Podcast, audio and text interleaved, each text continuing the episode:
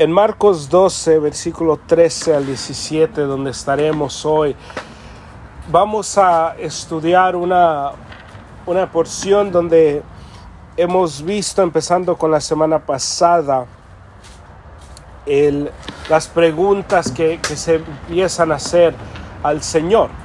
Y miramos que vienen los sacerdotes, vienen los fariseos, vienen los abogados religiosos a preguntarle al Señor unas preguntas, hacerle a Él unas preguntas para poder tropezarle, para poder tenerlo y, ponerlo en una situación incómoda a Cristo, donde Él posiblemente va a decir algo que para ellos le va a dar la razón por qué matarlo. Y aquí estudiamos la segunda pregunta que se le hace a Cristo y vamos a estudiar y, conforme a qué se le debe de rendir, qué se le rinde al Señor y qué se le rinde a César. Y, quién es el César en nuestras vidas y qué es lo que se le rinde y, por qué es que esta pregunta se encuentra aquí. Porque si nos hacemos la pregunta, ¿cuál es el propósito de que Cristo comente sobre el César? ¿Qué, qué es tan importante que el Señor diga este comentario, porque es que para los sacerdotes ellos encontraron que esta pregunta era necesaria para poder tropezarle. Porque al leer esto, una de las, eh, cuando estoy haciendo un estudio, yo, me, yo hago una serie de preguntas para poder llegar a un entendimiento claro o más claro de la palabra, no solamente para enseñarlo, sino para mí en lo personal también. Y y es bueno entrar a un estudio y, hacerse unas preguntas porque nos ayudan a nosotros a poder buscar de qué se trata el texto, de qué está hablando, cuál es el contexto del capítulo, cuál es el contexto de, del libro que estoy leyendo, cuál es el contexto de, del testamento donde estoy, cuál es el, el texto de toda la Biblia, cómo encaja todas estas cosas en la palabra de Dios. y es una serie de preguntas que uno se tiene que hacer. Y cuando estaba preparando el sermón de, para esta tarde, la primera pregunta es ¿cuál es el punto de esto? ¿Por qué es necesario que el Señor hable de, del impuesto? Porque hay ciertas cosas que entendemos que el Señor tiene que decir sobre el matrimonio, sobre el perdón, sobre la salvación, estas cosas, temas que uno dice, sí es necesario que, Jesús diga algo. Pero ¿por qué el impuesto? Y, y, nos dice aquí, vamos a leer primero del 13 al 17 y entrar al estudio, dice la palabra, y le enviaron algunos de los fariseos y de los herodianos para sorprenderle en alguna palabra. Y cuando ellos llegaron le dijeron, Maestro, sabemos que eres veraz y que no buscas el favor de nadie, porque eres imparcial y enseñas el camino de Dios con verdad. ¿Es lícito pagar impuesto al César o no? ¿Pagaremos o no pagaremos? Pero él, dándose cuenta de, su hipocresía, les dijo, ¿por qué me estáis poniendo a prueba? Traedme un denario para verlo. Se lo trajeron y les dijo, ¿de quién es esta imagen y la inscripción? Y ellos le dijeron del César. Entonces Jesús les dijo, dad al César lo que es del César y a Dios lo que es de Dios y se maravillaban de él. Leemos estas cosas y leemos lo que nos dice la palabra del Señor. Pero ¿por ¿cuál es el punto de hablar tanto del impuesto? ¿Por qué esto? Tenemos que entender lo que está sucediendo en Jerusalén en este tiempo. Les hablé la semana pasada de los tres grupos que se encuentran, los tres grupos religiosos. Y, estudiamos en el principio del sermón de la semana pasada cómo estos se unen para venirse contra Cristo. Ahora, cuando viene al hecho del impuesto, tenemos que entender algunas cosas. Habían dos grupos cuando se venía el impuesto y dos mentalidades cuando se venía a, lo que se tenía que hacer. El primer grupo son los fariseos. Los fariseos tenían la mentalidad de que ellos siendo judíos, ellos no ponían ninguna imagen en ninguna cosa porque era contra la, la, costumbre y, contra los diez mandamientos. Hay una historia donde Pilato cuando él entra, y él entra a Jerusalén, él entra con la cara del César eh, en todo. Todo Jerusalén se levanta y, causa un gran caos que el punto donde el César en ese tiempo le pone advertencia a Pilato que no haga eso. Es por eso si, si, si se recuerdan conmigo de la historia donde los fariseos le dicen a, a, a Pilato, que no eres tú amigo del César. Y si se recuerdan de esa historia, inmediatamente Pilato cambia su manera de pensar y, manda matar a Cristo. Y era porque Pilato ya tenía contra él advertencias veniendo de César, que si él hacía otra cosa para, para traer caos a la región, lo iban a sacar. Cuando vienen a los fariseos, los fariseos no creían que era moralmente y bíblicamente correcto que los judíos pagarían el impuesto, porque tenía la cara de, César en la moneda. Ellos no lo hacían había otro grupo más extremista que los fariseos. Este grupo no lo pagaba, no querían pagarlo. Y este grupo se asociaba más a los, era como un grupo uh, casi terrorista de, los judíos. Y había el tercer, el, otro grupo, porque estos fariseos, el grupo más extremista, pero es un, es un solo grupo. Y había los herodianos. Y los herodianos eran judíos que eran políticamente estaban con Roma y ellos pagaban el impuesto porque ellos eran los que recibían el beneficio del impuesto. Es por eso que leemos aquí que el Señor se juntaba con los pecadores y nos da listas de los pecadores y entre los pecadores, ¿quién siempre está en esa lista? Los colectadores de impuestos porque estas eran personas judías que habían traicionado a los judíos y se habían eh, empezaban a trabajar para Roma y le, estaban robando al grupo judío.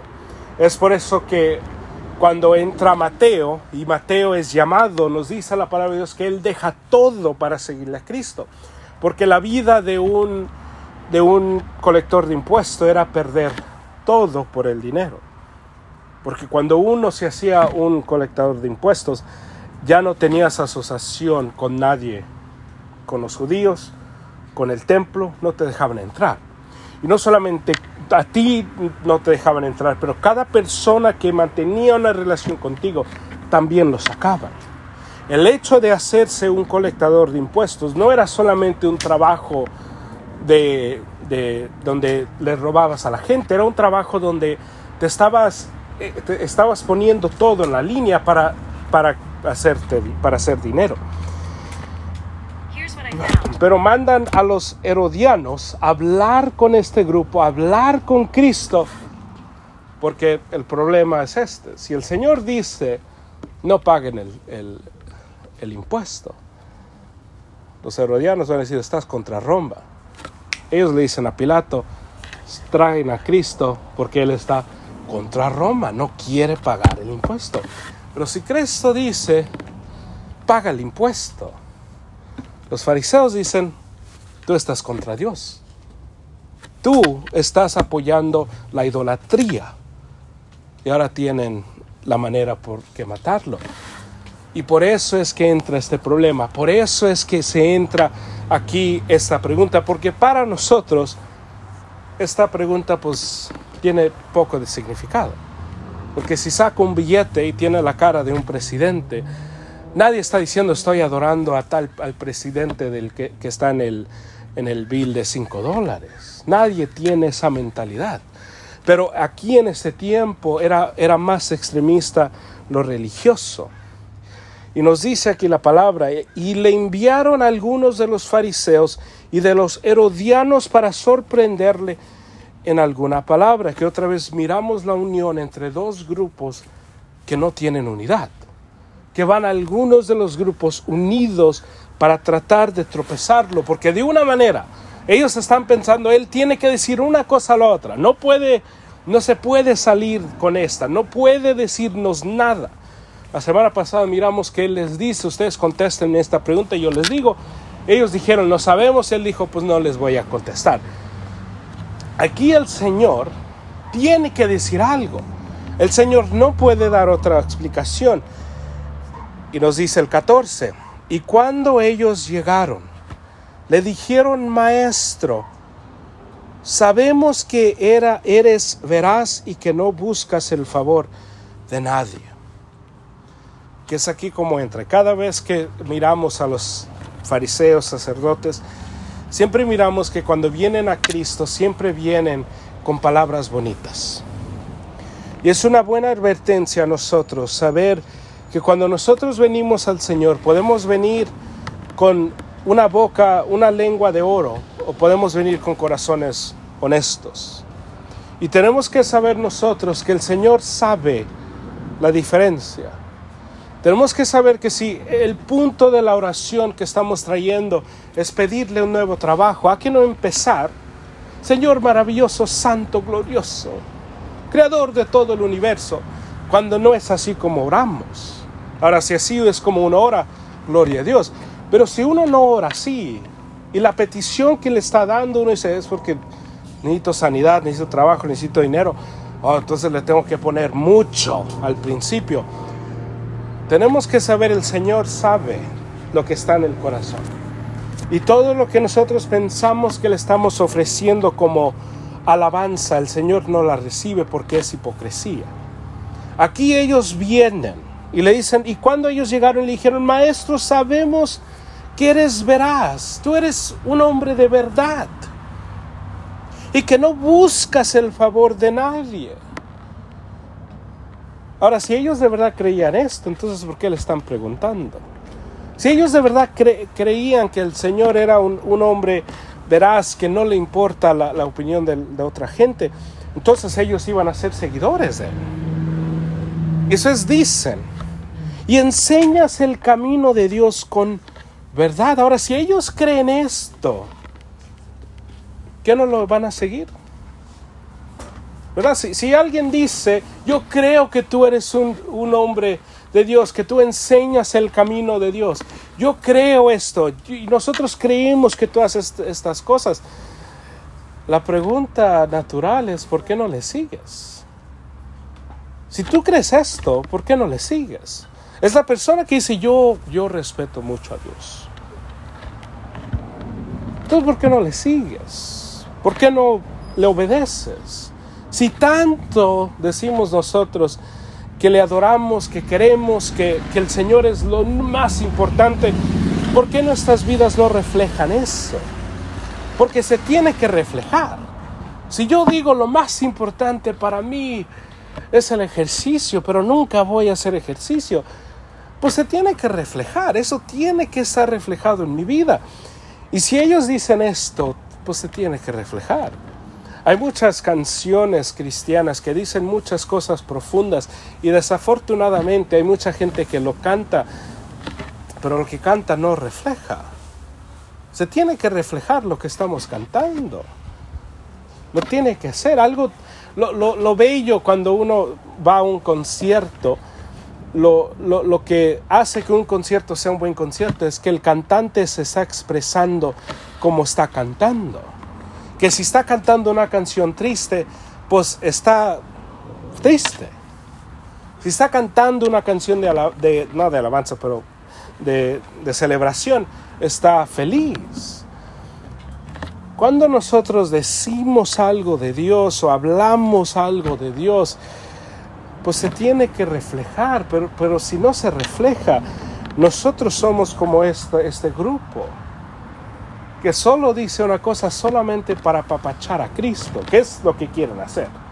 Quieren llegar, están apapachando a Cristo para que Cristo les dé lo que ellos quieran.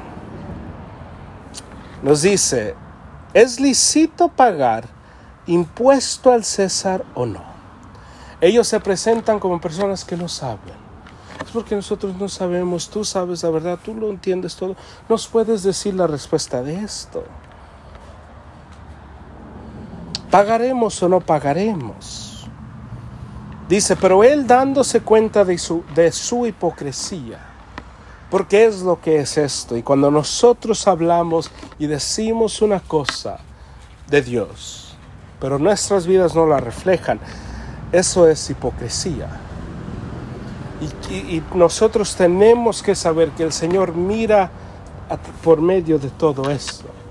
Que podemos engañarnos el uno al otro y decir yo amo a Dios, Dios es esto, Dios es esto, la Biblia, oh la Biblia es mi vida, yo sin la Biblia estuviera perdido. Pero el Señor sabe la diferencia. Yo pues, oh, yo no, sin la Biblia yo no puedo dormir. Ustedes no se imaginan las pesadillas que tengo cuando no leo la Biblia. Pero yo en mi casa me duermo con la tele prendida. La Biblia está muy lejos de mí. Yo, la Biblia, quién sabe dónde está. La estoy buscando todos los domingos porque no la encuentro. Pero yo les puedo decir, esto es oh, lo más importante para mí, es mi Biblia. Y a lo mejor nos podemos engañar el uno al otro, no podemos engañar a Dios. Podemos decir, el Señor es lo más importante, es, la prioridad de mi matrimonio. Mientras cada vez que hablamos con nuestra pareja, hablamos de vacaciones, de restaurantes, de, la especial de la superior, de esto, esto, esto. Hablamos de miles de cosas, excepto Cristo. Nuestras vidas van a reflejar lo que más nos importa. Uno. Dos. El Señor sabe la verdad de todo esto. So, podemos entrar a, la adoración, podemos entrar al tiempo de alabanza, al tiempo de oración, al tiempo de la palabra y postrarnos como personas que esto es lo más importante. Pero cuando nosotros le ofrecemos lo que le ofrecemos al Señor, el Señor sabe la diferencia. Estos hombres vienen, le, le, dan todo esto al Señor y no lo recibe Cristo porque nada es de corazón. Que es mucho mejor entrar al tiempo de, de la adoración. Es mucho mejor estar en casa orando y decir, Señor, estoy perdido, no sé lo que estoy leyendo. Señor, no tengo ánimo de, estudiar. Ayúdame. Es mucho mejor hacer esa oración que abrir la Biblia y decir, con que lo esté fingiendo está bien. En inglés hay una frase que, que el punto es fingirlo hasta que se haga real. Y hay muchas personas que viven sus vidas en el Señor pensando, si, si lo estoy fingiendo lo suficiente, llegará el tiempo donde se va a convertir real. Eso solamente nos hace mejores hipócritas. Es todo lo que nos hace. No nos hace mejores cristianos. No llegará el tiempo donde eso se va a hacer real. Solamente nos hace personas más perdidas, más engañadas y más hipócritas en lo que estamos diciendo. Nos hacemos actores, es lo que es.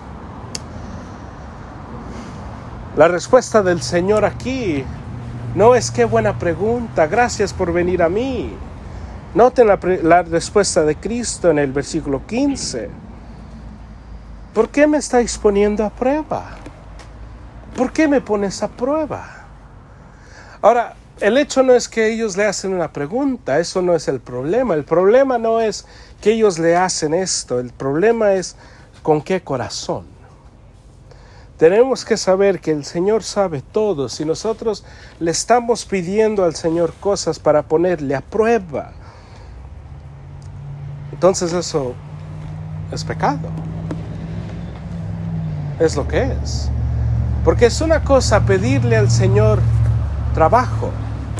Señor, necesito trabajo, no estoy trabajando, necesito trabajo. Es una cosa pedirle eso, es otra cosa decirle, Señor, hazme abogado, cuando no tengo certificado de abogado. Señor, por favor, que me llame un abogado que me diga, ¿quieres ser abogado? ahora lo estoy poniendo a prueba. Es una cosa pedirle al Señor un carro.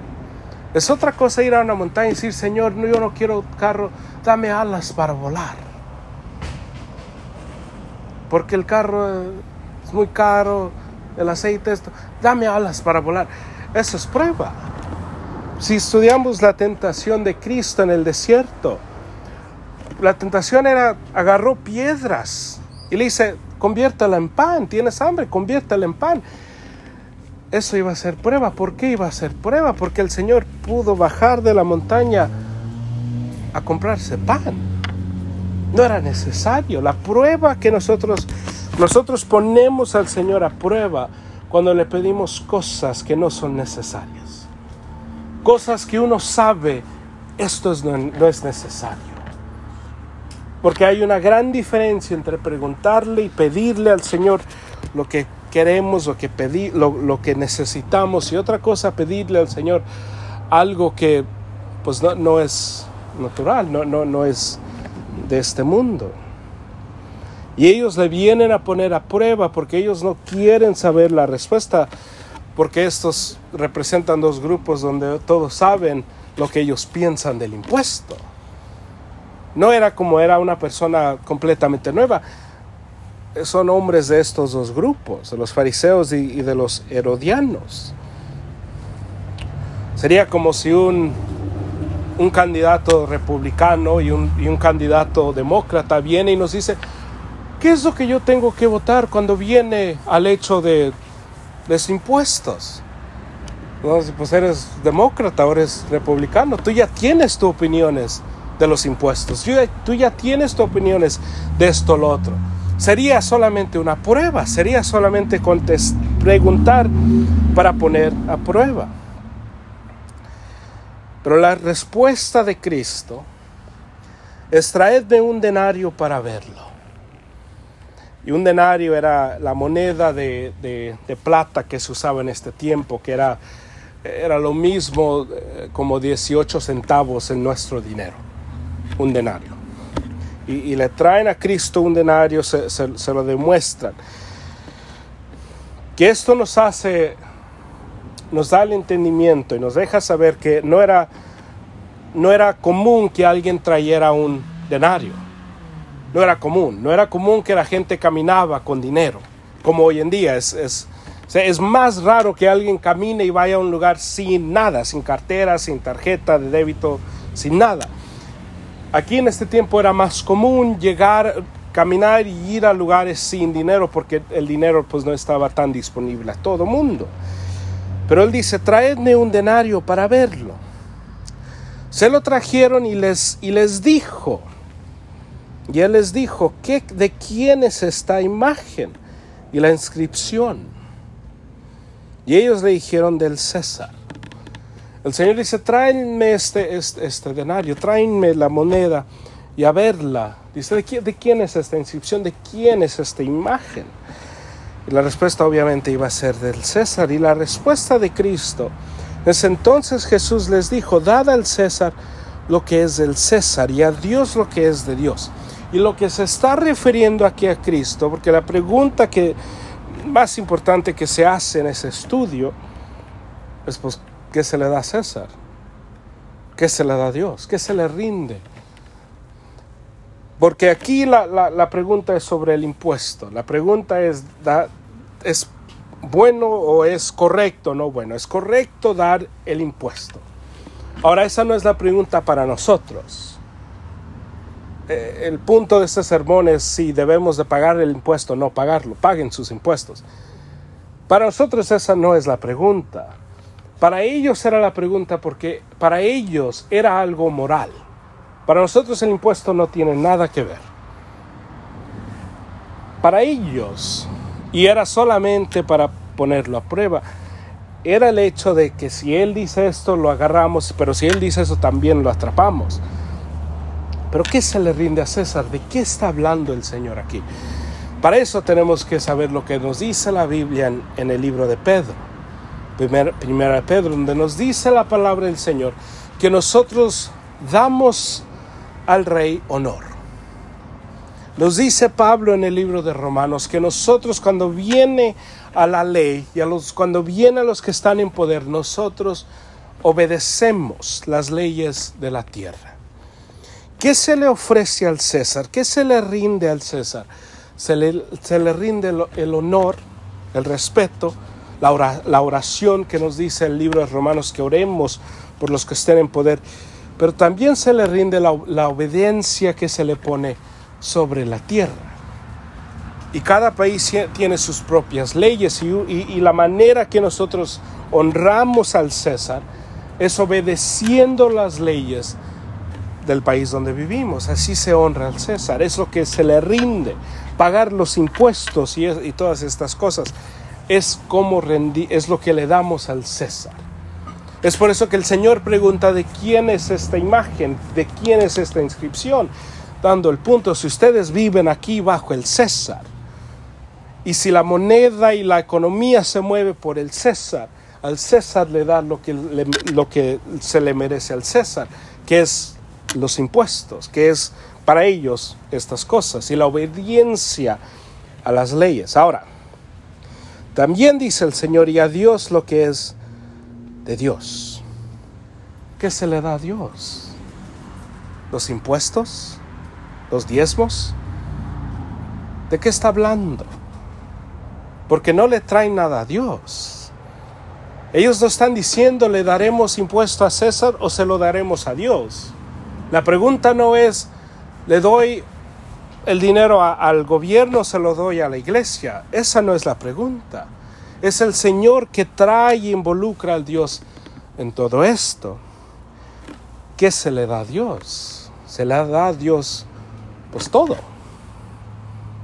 ¿Por qué? Porque Dios es el dueño de todo que la, la, mentalidad del cristiano no es o no tiene que ser, yo le doy esto a César y yo le doy esto a mi familia y yo le doy esto a mis amigos y esto se lo doy a Dios. Porque es así como ellos pensaban. La mentalidad del cristiano es yo le doy todo a Dios. Y dándole todo a Dios, yo voy a obedecer al César y le voy a honrar al César y voy a amar a mi familia, voy a amar a mis amigos y voy a ser responsable en el trabajo y voy a ser y voy a mantener esto. El punto aquí no es el César, el punto aquí es Dios. Darle dar a Dios lo que es de Dios y qué es lo que es de Dios. Todo. ¿Cuál cosa Dios no, no es dueño? No hay nada que Dios no tenga, no, no tenga soñaría sobre. Nada, no hay corazón que no, puede conmover el Señor. Ahora hay ciertos, cierta doctrina que dice, el Señor tiene todo, es el dueño de todo, menos tu corazón, que es una mentira. El Señor tiene todo menos tu adoración, por eso la quiere. No. Nuestro Dios es un Dios que se sostiene él solo. Dios no creó el mundo porque Él necesitaba que alguien le dijera qué tan bueno Él es. Dios no creó el mundo porque Él decía, pues es porque soy, soy Dios, pero nadie me dice que soy Dios. Ah, deja creo a personas para que ellos me digan a mí. Y ellos hagan canciones para mí, para que yo me sienta más superior. Hay gente que dice que Dios creó al mundo porque Él necesitaba la adoración. Y hay gente atea que dice eso, hay gente de otros cultos que dicen eso, pero también hay gente cristiana que piensa eso. El Señor me creó a mí para adorarle. No. El Señor nos creó a nosotros por amor. No porque Él necesitaba la adoración. Si los músicos hoy deciden, yo ya no quiero adorarle a Dios, el Señor no se avienta en un rincón del cielo llorando porque ya no le quiere cantar el hermano Adrián y el hermano Ángel. El Señor no tira un pretexto porque yo decido ya, ya no quiero predicar.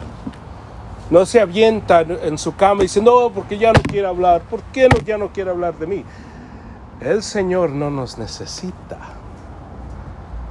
Y tenemos que saber que lo que aquí está hablando Jesús Está hablando que todo le pertenece a Dios.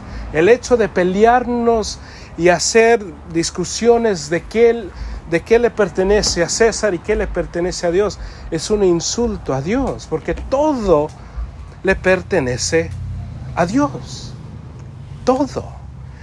Lo que está hablando aquí Cristo, porque estos dos grupos tenían dos mentalidades. Los herodianos tenían la mentalidad, el César nos va a cuidar, el gobierno nos va a cuidar. Nosotros agarramos dinero, le damos al gobierno y el gobierno nos cuida a nosotros. Los fariseos tenían la mentalidad, nadie nos cuida, nosotros nos cuidamos solos. Suena muy como hoy en día. Un grupo dice, el gobierno nos ayuda, el otro grupo dice, nadie nos ayuda, nosotros nos ayudamos. Nos dice aquí Cristo, Dios nos ayuda. No se peleen del César o no del César, viene de Dios. Dar a Dios todo lo que es de Dios. ¿Y qué es de Dios? Pues todo. Y la mentalidad que Dios no puede con un corazón, déjales presento a Pablo. Pablo rumbo a matar y arrestar a más cristianos. ¿Qué hace Dios con el corazón de Pablo? No le, no le roga a Pablo. No dice, Pablo, por favor, sígueme, por favor, ya no hagas lo que estás haciendo, Pablo, por favor. Lo tumba, le cierra los ojos y le dice, tú me vas a seguir. Lean la historia en el libro de Hechos. No hay una invitación, no hay un Pablo, hey, puedo entrar, puedo hablar contigo cinco minutos, sé que estás ocupado. Lo tumba, le cierra los ojos y dice, me vas a seguir. Tú ve, habla con fulano de tal, él te va a hablar. Es lo que pasó.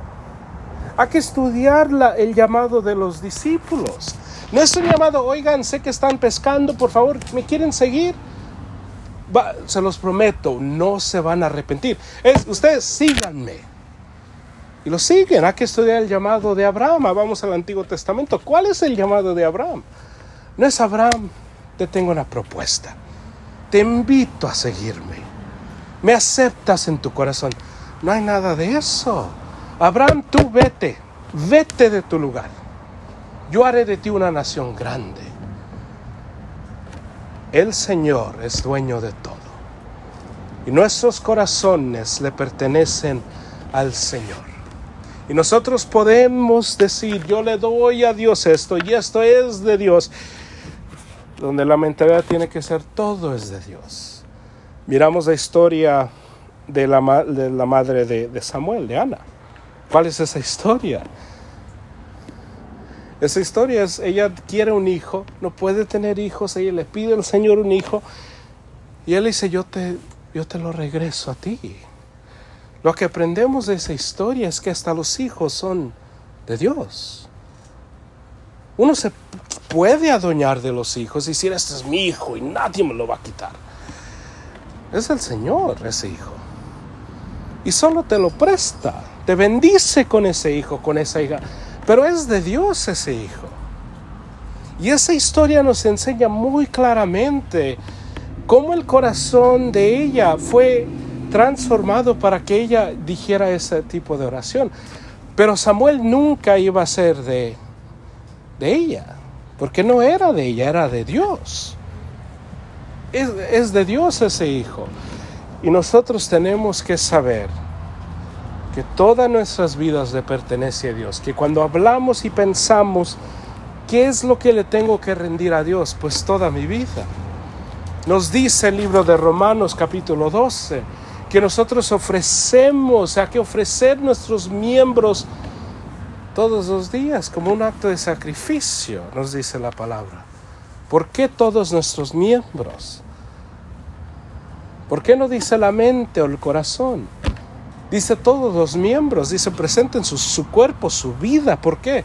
Porque todo le pertenece a Dios. Hay gente que solamente se enfoca en el corazón y dice, mi corazón es de Dios. Yo mi mente, mi mente, yo se la di al Señor. Y tus ojos, y tu boca, y tus pies, y tus manos, porque son con estas, estos miembros que hacemos el ministerio. ¿Cómo es que estamos sirviéndonos el uno al otro? No con el corazón. Usted dice, oh, yo necesito un right, y le digo, oh, con mi corazón. Te mando mi corazón, con mi corazón yo te doy todos los rights que tú quieras. Bueno, eso suena bonito, pero el corazón no maneja. Necesito las manos, necesito los ojos, necesito los pies para manejar. Si me estoy moviendo, me, me ayudas a moverme. Yo con mi mente te mando la ayuda que necesitas. Oh, qué bonito, pero puedes, puedes traer tu cuerpo también. Necesito tus fuerzas, no tu mente. Tenemos que saber nosotros que le ofrecemos a Dios no solamente el corazón y la mente, sino todo, todo el cuerpo porque es con todo el cuerpo que nosotros adoramos a Dios. Leemos la historia de Daniel y leemos que Daniel dice, yo he propuesto en mi corazón no pecar contra Dios. Yo he propuesto en mi corazón honrar a Dios. Ahora, ¿honró Daniel a Dios solamente con su corazón? No, lo honró también con su estómago porque no comió de la comida que se le presentó. Él no dijo, he propuesto en mi corazón. Y eso es pecó. Hay mucha gente que piensa eso, que dice, oh, yo había propuesto en mi corazón ir a la iglesia, pero me levanté tarde. Pero el Señor sabe que yo me lo había propuesto en mi corazón. Eso no es la misma cosa. Hay gente que piensa eso. Me recuerdo, había un hermano que eh, en otra iglesia y él decía eso.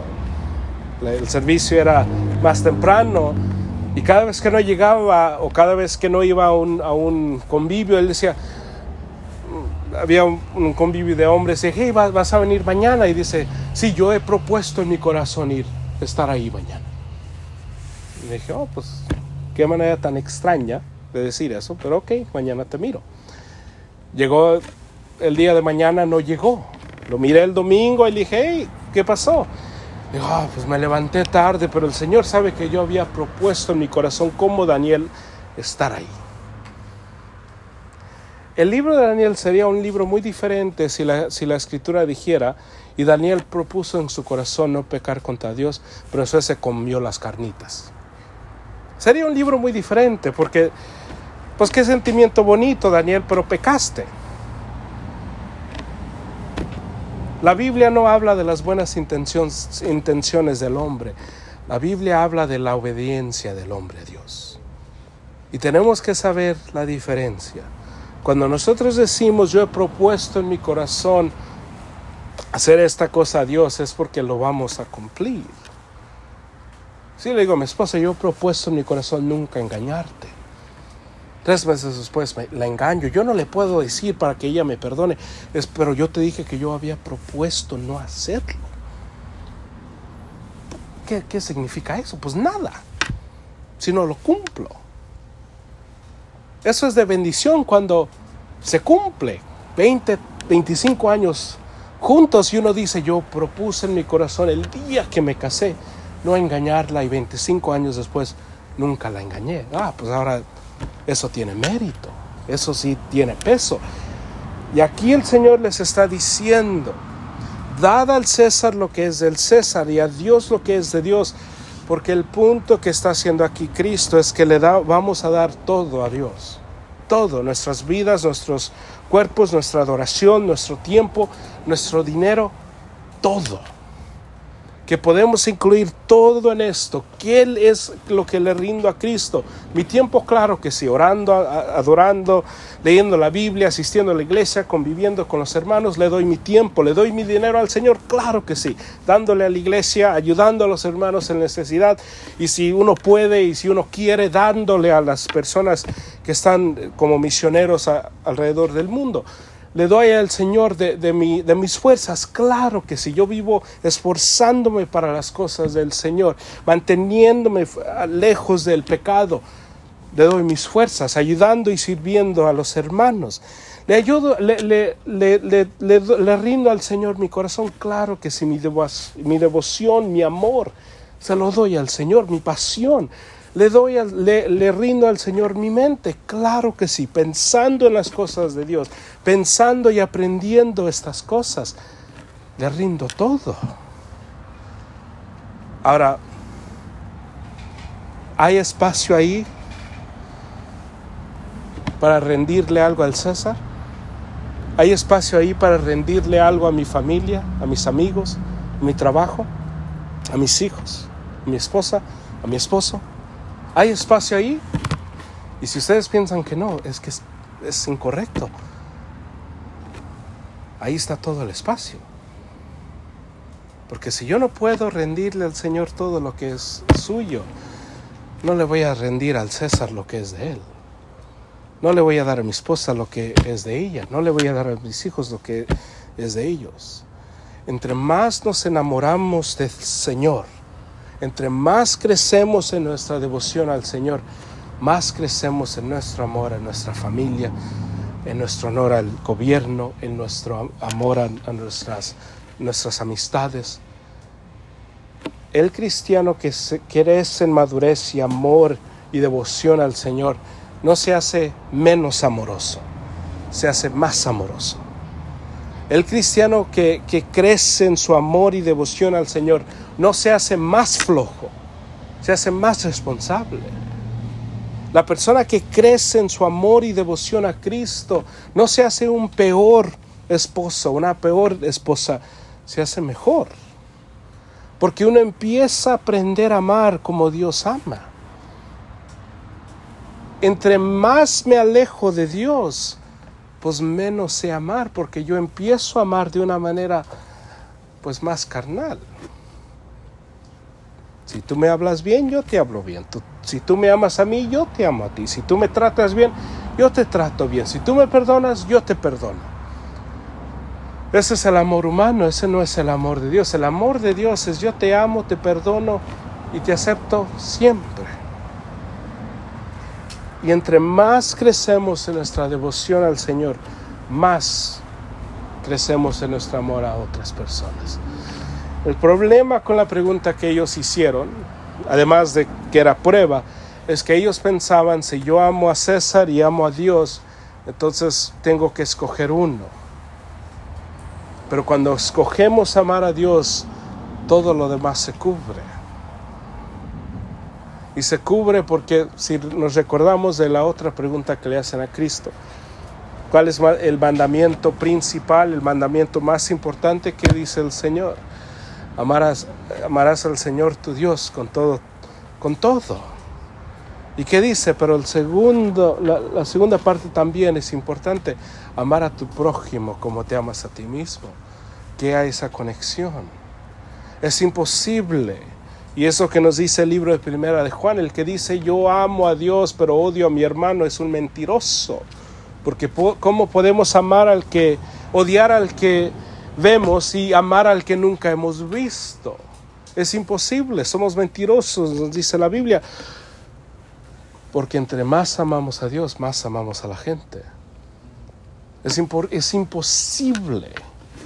Yo decir, yo he crecido en mi, en mi amor al Señor Hermanos, este año yo he estado tan cerca a Dios, pero me cae gordo ese hermano.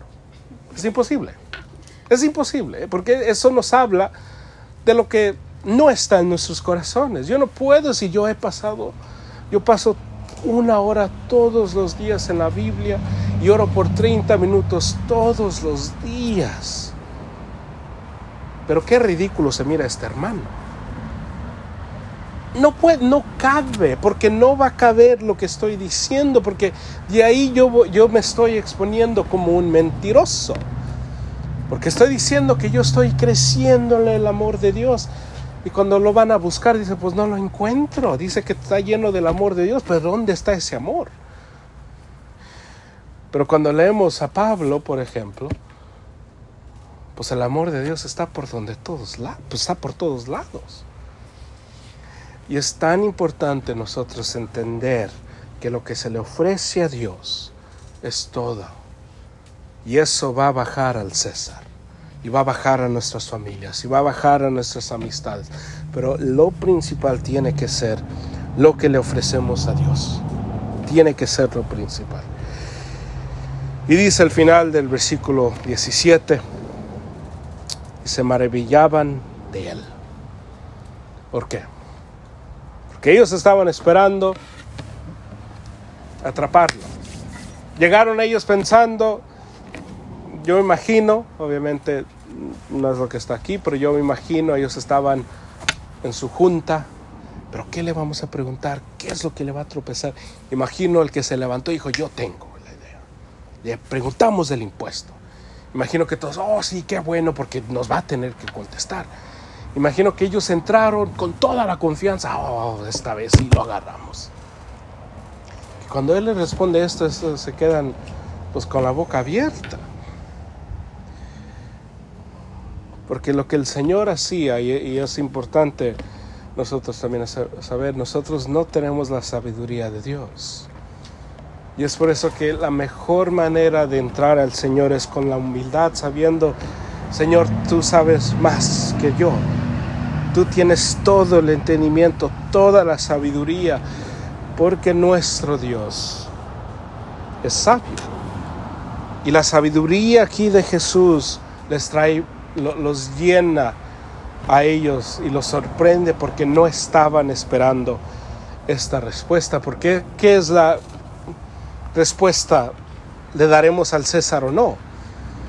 Pues la respuesta es sí, pero también es no. No les contesta la pregunta como ellos quieren. Porque si ellos van y dicen, ¿qué, les, ¿qué les dijo? Va a decir, pues le, pues nos dijeron que sí, pero también, pues, exactamente no dijo que no tampoco, pero también dijo que le ofrecemos a Dios. Y los que los deja completamente tropezados. Cuando nosotros pensemos en nuestras vidas, a que no pensar cómo voy a agradar y cómo, cómo voy a ser feliz al hombre primero. Eso no tiene que ser la mentalidad. Si yo hago esta decisión, ¿cómo se va a sentir esta persona, esta persona, esta persona? ¿Va a agradar esta decisión a esta persona, a esta persona o no? La primera pregunta es, ¿esto, es, esto glorifica a Dios, sí o no? No tiene que ser, si la primera pregunta que nos hacemos, voy a tomar esta decisión, pero se enojará mi esposa conmigo. Si esa es la pregunta, ora de nuevo. Que es cómo se va a sentir mi familia si hago esto. Esa no tiene que ser la pregunta, la pregunta tiene que ser, ¿agrada a Dios esto o no? ¿El Señor va a bendecir esto o no? ¿Estoy glorificando a Dios con esto, sí o no? Porque podemos glorificar a Dios y nosotros en nuestras vidas, imagino que podemos pensar de cosas que agradan a Dios, pero nuestras familias no estaban tan felices con eso. O cosas que hacemos para Dios y que nuestra familia dice que no. La primera pregunta no tiene que ser si le agradará a mi familia o mi esposa, mi esposo, mis hijos. La primera pregunta tiene que ser, ¿le agrada a Dios sí o no? Si le agrada a Dios, es todo lo que necesitamos. Nosotros no buscamos, y termino con esto, nosotros no buscamos tener paz con el hombre. Primero.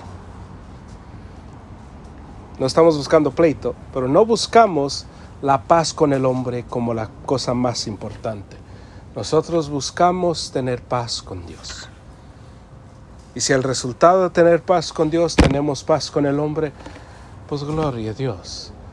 Pero si el, el resultado de tener paz con Dios resulta problemas con el hombre, pues que así sea.